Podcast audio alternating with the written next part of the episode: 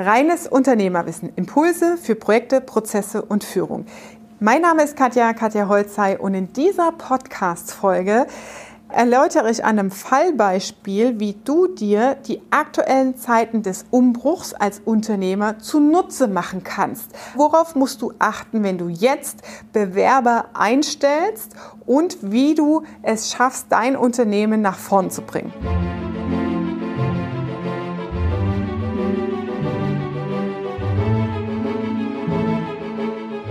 Entlassungswelle. Aktuell, die Corona-Krise wird dazu natürlich auch genutzt, werden viele Unternehmen Mitarbeiter entlassen, vor allem die großen Konzerne.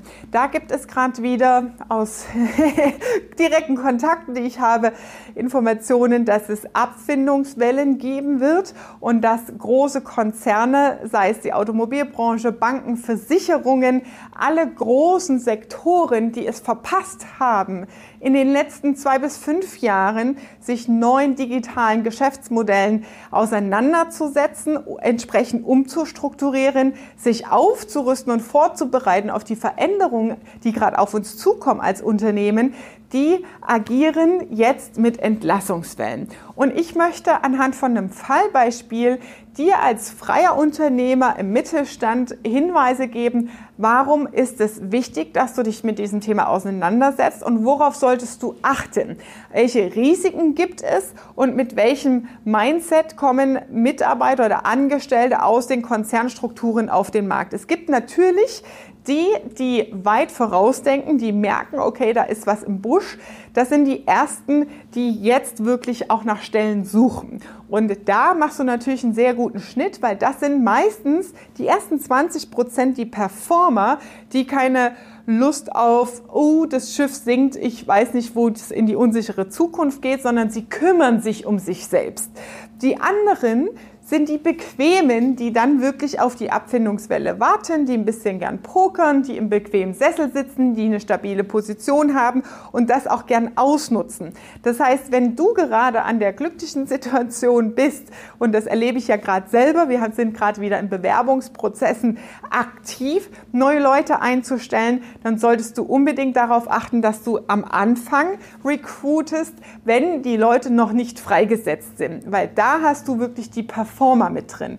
Das bedeutet, die schauen proaktiv, die legen nicht unbedingt den Wert auf die große Abfindung, sondern denen ist die Aufgabe, das Auseinandersetzen mit der Aufgabe sehr, sehr wichtig und auch das Warum, warum will ich arbeiten, wie identifiziere ich mich mit dem Unternehmen, wie will ich mich weiterentwickeln, das ist viel, viel ausgeprägter als rein der finanzielle Anteil.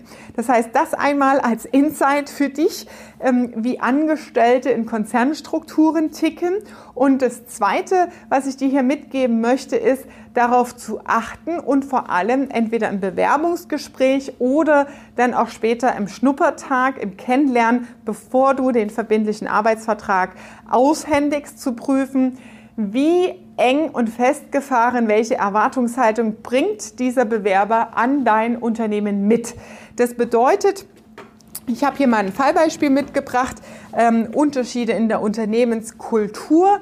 Ähm, dass ein Konzern ist extrem stark durchorganisiert. Das heißt, es gibt sehr starke, ja meistens ist es eine Matrix-Organisation, das heißt, hier oben hast du Vertrieb, Marketing, Einkauf, hier links hast du dann noch die Projekte und in der Mitte ist dann so das Organigramm. Und es ist ganz klar in Rollen- und Stellenbeschreibung beschrieben, wer hat was zu tun und was zu lassen. Das ist meistens sehr restriktiv und sehr detailliert.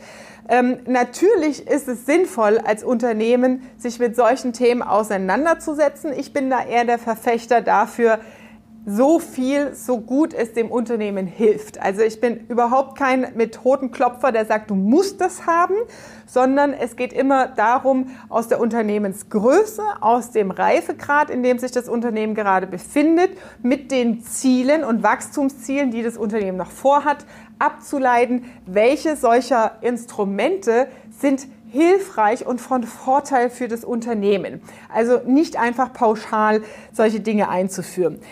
Zurück zum Thema Bewerber oder Entlassungswelle. Wenn unter Mitarbeiter aus solchen Organisationen kommen, dann haben sie sehr starke Schwierigkeiten in mittelständischen Unternehmen unterwegs zu sein, wo es eher mal so abläuft. Das heißt, eher unstrukturiert, eher agil, sagt man dann heute, eher nicht so stark vorausgeplant, sondern eher flexibel zu sein. Ich habe das mal erlebt, ähm, als ein, Porsche, äh, ein Daimler-Mitarbeiter zu Porsche gewechselt ist, vor, bevor VW drin war. Das war 2000, 2005 ungefähr, sechs. Also bevor VW den Porsche-Konzern einverleibt hat oder Porsche ähm, mit in die Konzernstrukturen integriert hat. Porsche war damals 5000 Mitarbeiter in Stuttgart, ein sehr eher agiler Standort. Das heißt, man hat sehr viele Freiheitsgrade natürlich in seinem Job auch gehabt. Es ist sehr viel auf persönlicher Ebene gelaufen, im direkten Kontakt. Ich habe damals immer gedacht, so krass, wie kriegen die das hin, dass das Auto fährt am Ende, wenn so viel Ungereimtheiten sind? Und das macht's aus, weil sie einen sehr familiären Spirit haben. Und da ruft der Horst den Heinz an, dem wird geholfen und dann ist, läuft die Sache. Das heißt, für Leute, die aus so einer Kultur kommen, ist es extrem schwer gewesen, für den äh, das Fallbeispiel, das ich da erlebt habe, sich zurechtzufinden. Das heißt, es war ein sehr allgemein umrissenes umrissene Aufgabe. Fahr mal in das Werk nach Finnland und kümmere dich mal um die Produktion vom Cayman damals. Ähm, und dann so, okay, was soll ich da konkret machen? Wo ist meine Aufgabenbeschreibung? Wo ist mein kleines Kästchen? Das heißt, der Mitarbeiter, der diese Struktur total gewöhnt war, ist mit den Freiheitsgraden hier überhaupt nicht zurechtgekommen, so dass tatsächlich er in der Probezeit wieder gekündigt hat und von Porsche zurück zu Daimler ist. Also das wirklich einfach mal als Fallbeispiel. Das heißt, wenn du jemanden einstellst, der sehr hohe Fachkompetenz hast, jetzt aus der Entlassungswelle auf dem Markt sich umschaut und sagt, ich möchte etwas verändern, prüf bitte in der Bewerbungsphase, im Schnuppertag, wie flexibel ist er? Ist es, äh, ich habe das auch schon erlebt, dass Mitarbeiter dann hier sagen so, oh, das ist mir zu unorganisiert irgendwie. Aber das ist ja gerade, wenn du als Start-up unterwegs bist oder im Mittelstand, auf die nächste Wachstumswelle gehst, dann ist ja dein Ziel zu skalieren, Prozesse und Strukturen aufzubauen und zu etablieren, damit es besser wird. Das heißt, wenn du jemanden hast, der weiß, wie es geht und auch die Bereitschaft mitbringt und die Toleranzgrenze, das mit aufzubauen, dann ist es natürlich super. Wenn er es aber sucht und braucht und erwartet, dass es vorhanden ist und dass das klare Stellenprofil auch exakt eins zu eins dem entspricht, was am zweiten Arbeitstag passiert, dann prüf das bitte, weil sonst kann der Schuss auch nach hinten losgehen, in eine Frustration münden. Du hast sehr viel Geld bezahlt, du hast sehr viel Energie reingesteckt. Die Stelle ist nach drei Monaten wieder nicht besetzt, weil du nochmal neu ausschreiben musst. Auf beiden Seiten hast du eine riesen Frustration.